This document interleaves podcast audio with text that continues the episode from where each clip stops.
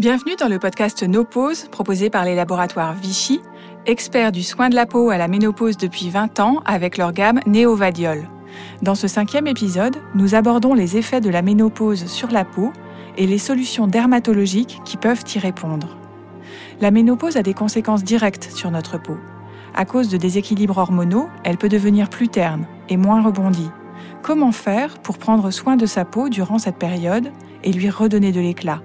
Anne Lepilouer-Prost est dermatologue. Dans cet épisode, elle partage avec nous ses conseils pour préserver la bonne santé de notre peau en cette période de bouleversements hormonaux.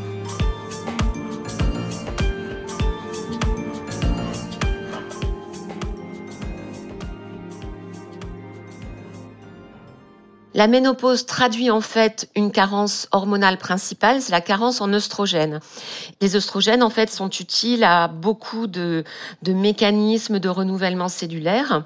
Et donc quand on va être en carence hormonale d'œstrogènes, on va avoir une augmentation de la sécheresse cutanée avant tout, avec, parce qu'il y a une diminution des sécrétions, parce que le taux d'acide hyaluronique diminue, parce qu'on a moins de production de facteurs hydratants de la peau. Et puis il y a d'autres choses aussi. La peau devient plus pâle parce qu'il y a des altérations au niveau des petits vaisseaux.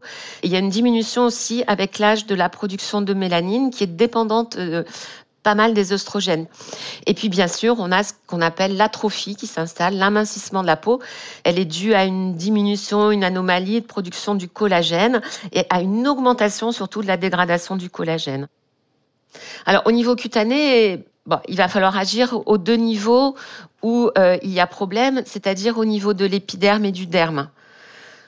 Alors, la cosmétologie active, c'est quand même le premier niveau de, traitement. Donc, comme la peau est atrophiée et sèche, même les anciennes peaux grasses, il va falloir les nettoyer avec des produits non détergents très doux, qui vont permettre un bon nettoyage, d'avoir le teint ben, moins terne, moins jaune, euh, ce qui se passe après la ménopause. Bien sûr, il faut plus s'hydrater. Alors là, bah, il y a beaucoup de bons hydratants hein, euh, qui existent sur le marché. Bien sûr, il faut se protéger parce que le, principal aussi euh, euh, dégât oxydatif au niveau des cellules, ça va se faire par les UV. Donc on protège par des écrans solaires et on essaie de combiner ces écrans solaires à de la vitamine E parce que ça va encore augmenter l'effet antiradicalaire des écrans solaires. Et puis donc, à part la protection et la douceur et l'hydratation, on va essayer de stimuler les cellules.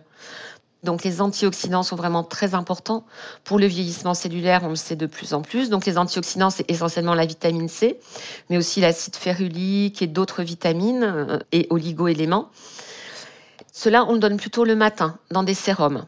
Et vous avez beau manger plein de fruits et de légumes à partir de 35 ans chez la fumeuse, 40 ans chez les autres personnes, malheureusement, ces vitamines et ces antioxydants ne vont plus jusqu'à la peau. Donc on va alterner en fait un rétinoïde et un acide de fruits. Ce schéma thérapeutique est vraiment celui que j'emploie depuis de nombreuses années à mes patientes et vraiment j'ai de bons résultats sur l'éclat du teint. Alors l'acide hyaluronique, c'est un gel qui est un constituant de la matrice de la peau.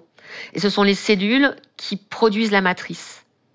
Quand les cellules sont fatiguées, par la carence en oestrogène, par les UV, elles deviennent paresseuses, ces cellules.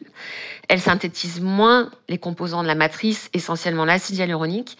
Et donc, nous, on va injecter de l'acide hyaluronique, qui est un composant donc naturel du derme, euh, pour euh, repulper la matrice. Et, et, du coup, il y a un double effet, c'est-à-dire qu'il y a un effet de pulpage, et il y a aussi un effet que les cellules vont être dans un meilleur environnement, et, ça va les stimuler un petit peu, ça va les rendre, les protéger, et du coup, eux-mêmes vont un petit peu plus synthétiser de, nouveau des composants du derme. Donc ça a un double effet.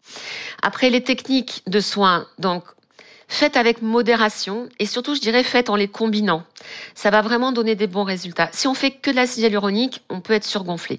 Mais quand on fait un petit peu d'acide hyaluronique, on remonte juste un peu les commissures, on diminue un peu la force de l'orbicularisori, du muscle qui fait les codes barres, et puis on fait un petit peu de laser de simulation. On va avoir, si vous voulez, des résultats assez naturels, certes modestes, mais qui vont permettre aux gens, surtout, je dirais, de se sentir mieux. Et quand on se sent mieux, on a un certain éclat dans les yeux qui réapparaît. Et ça, eh ben, ça transparaît. Et quelqu'un donc qui reprend confiance en lui, qui a les yeux qui pétillent de nouveau, qui a le visage qui s'anime, eh ben, il va révéler sa propre beauté. Vous venez d'écouter la dermatologue Anne Lepilouer-Prost dans le podcast No Pause des laboratoires Vichy.